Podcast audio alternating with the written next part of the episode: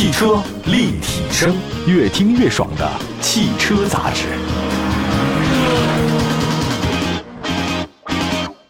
大家好，欢迎大家收听本期的汽车立体声，我是董斌。我们的节目呢，在全国两百多个城市呢落地播出啊，在任何地方，尤其是网络平台，只要能搜“汽车立体声”啊，都能找到我们的节目。还有很多往期节目，希望大家呢多多提出宝贵意见。我们的汽车立体声呢，其实除了关注各种汽车方面的资讯消息以外呢，还不定期的推出一些汽车历史的板块。为什么关注历史？其实不懂历史的人，他更不懂得现在啊。汽车它是个产品，至今的一百多年，虽然历史呢并不是很长，但也有自己的兴衰发展史。它可以是企业史，也可以是工业史，甚至是装饰审美还有设计的各种历史，都包含在其中了。那今天呢，在节目当中呢，跟大家说一个消失的汽车品牌——庞迪克。那提到庞迪克的话呢，大家可以叫做庞迪亚克，这个都没什么毛病。因为庞迪克、庞迪亚克就有点像凌志和雷克萨斯是一样的，它在某个阶段呢叫这个名字，那过了一段时间它又改一下，那反正也是音译的啊，大家理解就好。庞迪克的话呢，其实对于很多人来说稍微有点陌生。但当我提到一个美国很早期的影片的话，对于出生在八零年代。甚至七零年代末的朋友们应该不陌生啊，它叫做霹雳游侠。哎，没错，这个霹雳游侠，这个听这名字就知道了，它里面那个游侠啊，他开的是车，他不是骑的马了，它不是西部牛仔，它那个汽车原型呢就是庞迪亚克，名字叫做 Firebird 啊，就是火鸟。很多人不知道庞迪亚克这个品牌实际上已经超过百年了，但是呢，在零八年、零九年，各位都知道世界经济危机嘛，啊，全球金融危机，它就消失了。那么庞迪克这个品牌呢，是在一八九九年的七月份出现的。主要呢，它不是做整车，它生产一些汽车零部件。到了一九零七年的啊，它那生产部件比较多了，干脆咱们自己做车得了。那么第一辆庞迪克轿车呢，是在一九零七年的八月份开始诞生的，而这个车呢是两缸的水冷式发动机。呃，同时呢，当时在那个一九零七年十二月份，在美国的芝加哥车展上亮相。这里还有一个重要的汽车厂商不能不提啊，就是庞蒂亚克的第一个转折点，那就是奥克兰汽车公司。一九零七年八月份，爱德华墨菲先生创建，当时这个公司呢在密西根州的奥克兰郡，所以叫奥克兰汽车公司。那么次年呢，他推出公司首款的奥克兰 K 型轿车。那么十一月份，奥克兰汽车公司跟原来生产这个汽车零配件的庞蒂克公司正式合并，就叫做奥克兰。并且迁到哪儿呢？迁到密西根州的庞迪克市来运作，所以这个品牌叫庞迪克品牌。这是第一个啊。但这事儿呢，奥克兰公司啊没多久，他也就在坚持了两年。在一九零九年，通用汽车公司哎收购了奥克兰百分之五十的股份。那么很巧，在一九零九年，当时这爱德华墨菲啊，就是奥克兰公司这个 CEO，他们的创始人，才四十五岁呢，就死于意外。那么结果呢，通用汽车公司。又收购了奥克兰汽车剩下的百分之五十的股份，因此奥克兰汽车公司就成为通用汽车下面的一个子品牌之一。那么肯定嘛，庞迪克品牌也就是通用的了。这里面呢就有一段故事。那么在通用收编了奥克兰公司之后，生产那个汽车的品牌啊，通用自己有想法，他为什么要收这家公司？因为这家公司的包括像庞迪克、奥克兰这个品牌啊，是拿来填补通用的高端品牌奥兹莫比尔品牌和通用当时的低端雪佛兰之间空白。也就是说。高端的有了，中端的有了，低端也有了。直到一九二六年一月份啊，这个通用呢在纽约汽车展览会上，将搭载的三点一升直列六缸的庞迪克轿车正式亮相。那么庞迪克轿车亮相之后呢，半年卖了三万九千台，一九二七年被评为美国最畅销的车型之一。那么由于庞迪克汽车的这个销售量不断攀升，而奥克兰汽车的这个销量呢随之下降。那么一九三二年，通用公司决定将奥克兰品牌。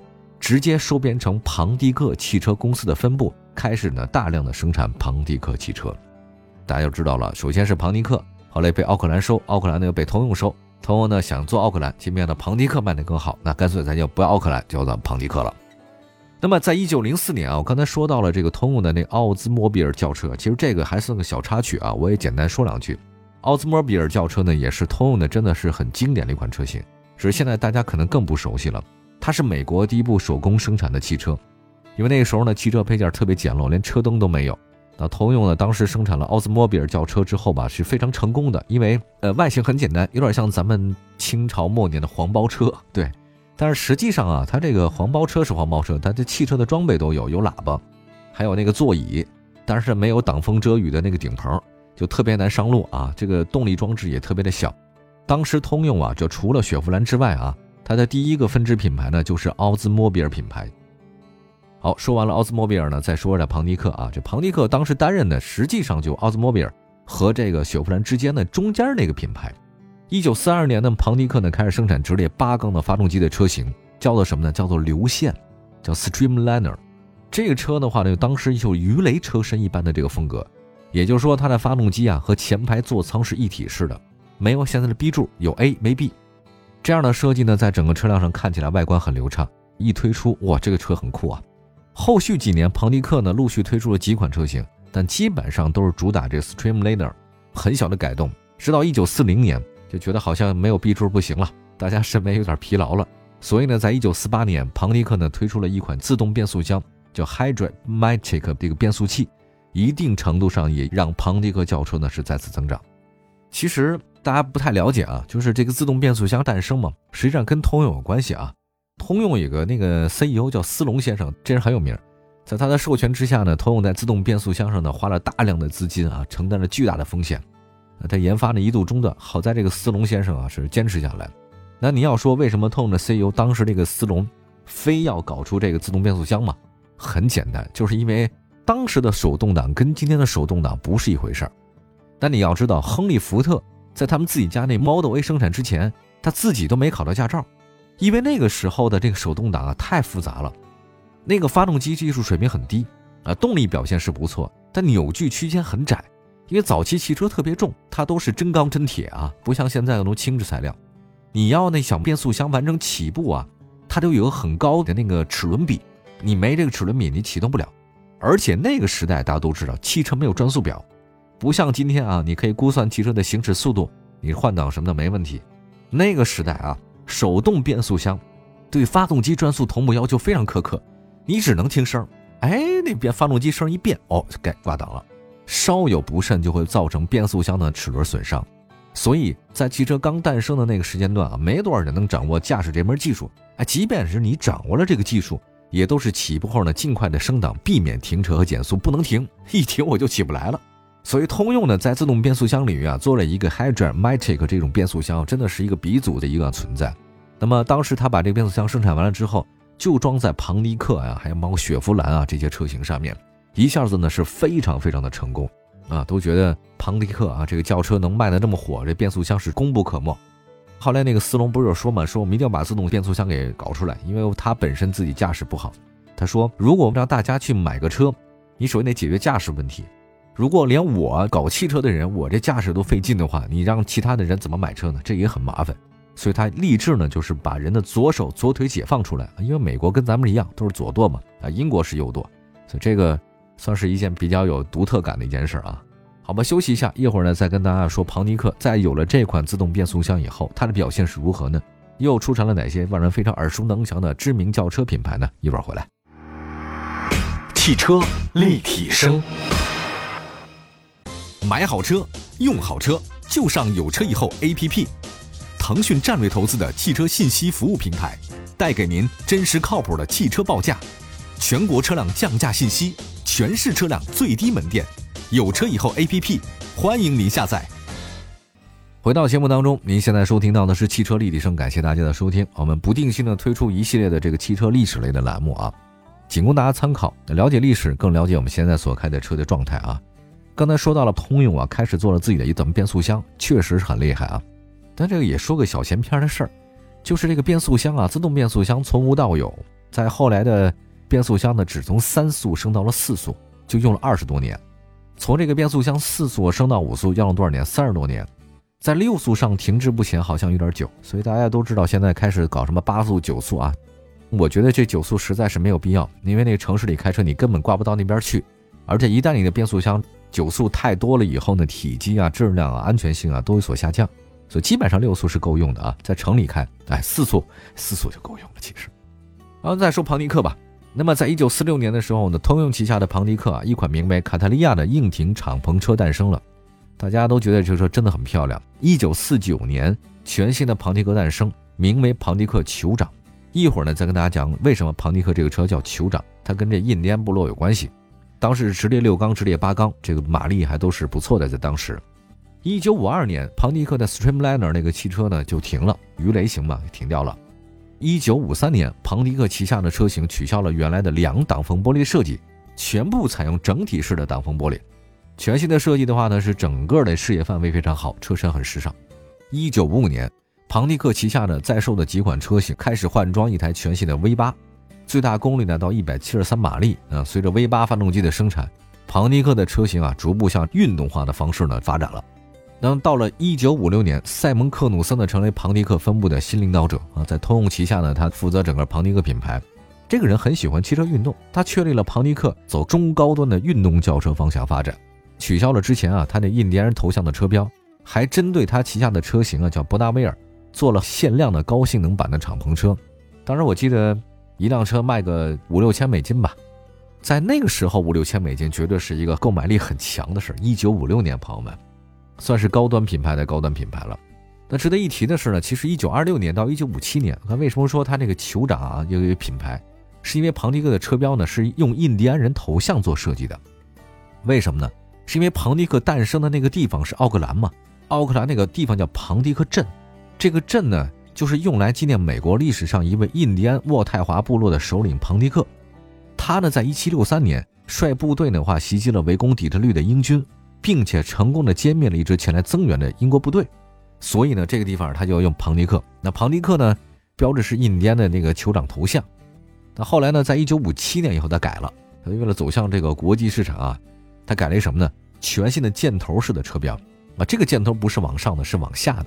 有点像一个过去啊，就是大家都知道那个盾牌嘛，盾牌的是上下盾牌啊，就是上面是两个尖儿，底下是一个尖儿，这个尖儿呢非常尖儿，很漂亮的一个箭头式车标啊。庞迪亚克呢，它这个有一种说法，我也不太了解这个对还是不对啊。它表示什么呢？箭头代表了庞迪克的技术超前和攻关的精神。另外的话，那个十字标表示呢，我非常安全啊。镶嵌在发动机散热器格栅的上方啊，这是有它自己一个特点，是红色的。另外呢，大家都知道那庞加克火鸟那个啊，火鸟的轿车的尾部呢，还使用了一只抽象化的鸟，象征庞蒂亚克部人啊，这个具有火样的热情和高瞻远瞩的这种志向，这明显有这个地域方面的文化特点啊。一九六零年到一九六一年，庞加克出了三款车型啊，非常的多。那么它的发动机的性能也比较多了，像 V 八的，像直列六缸的，还是它拿手的。一九六一年，当时呢推出了一个中级轿车，它以前呢都是它运动型，油耗比较高。那么后来石油危机以后呢，开始呢变成了这个经济型轿车。那么通用汽车呢在旗下呢推出庞迪亚克风暴和庞迪克勒芒两款车呢都是3.2的直列四缸。庞迪克风暴呢搭载独立的后悬。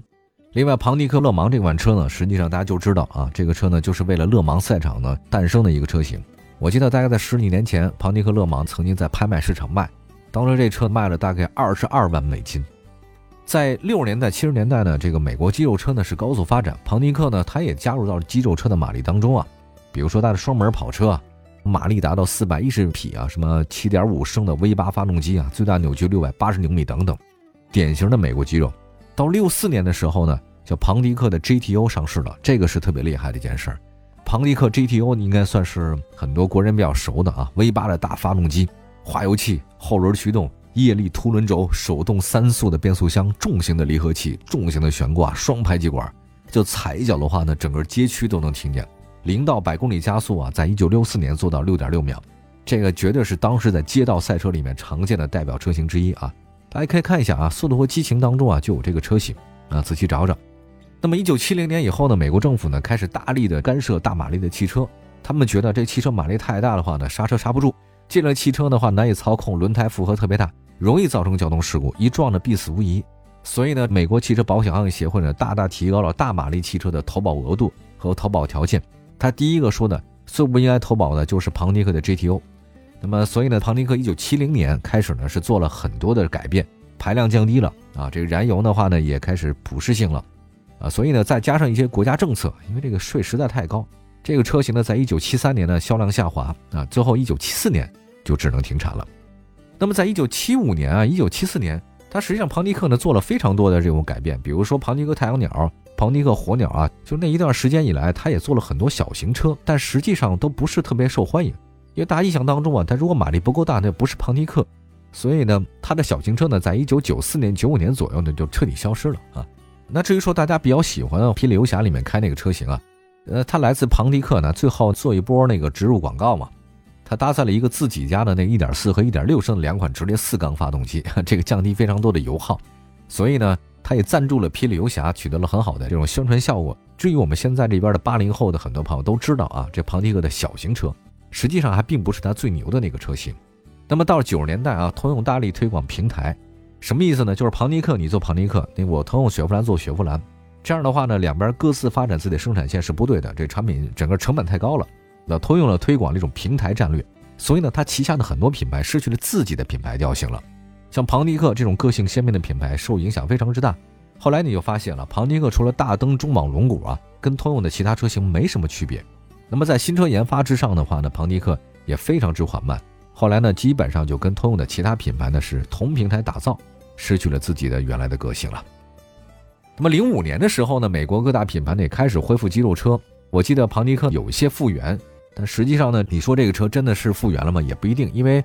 通用呢，在零五年的时候搞了一个什么跟欧宝啊、土星啊、Sky 还有庞迪克啊这个同系列的车型，还是一个车，只是标换了一下，不太一样。搭载了发动机呢也高了一点，而且呢，这个庞迪克呢好像在变形金刚当中啊也有些赞助啊，受到了一定的追捧。但实际上是因为还是坐车成本比较高。零九年它这个复原计划呢彻底失败，是因为金融危机嘛。通用公司呢向美国联邦政府求援，比如说将庞迪克、悍马、萨博和土星汽车重组。那结果呢？二零一零年的时候呢，庞迪克就正式的给消失了。在整个的纵观汽车历史发展当中啊，庞迪克是一个很独特的门类，它就是一个肌肉车的消亡。二零零九年金融危机啊，彻底把这个品牌呢万劫不复了。我在想，如果没有这个疫情啊，或者说咱们这边的情况更好一些的话呢，庞迪克这个品牌是不是会有一些国内的知名厂商想去复原它，或者把这品牌买过来？这好像也说不定啊。好，感谢大家收听本期的汽车立体声，关注汽车历史，因为我们热爱生活。我们下次节目再见，拜拜。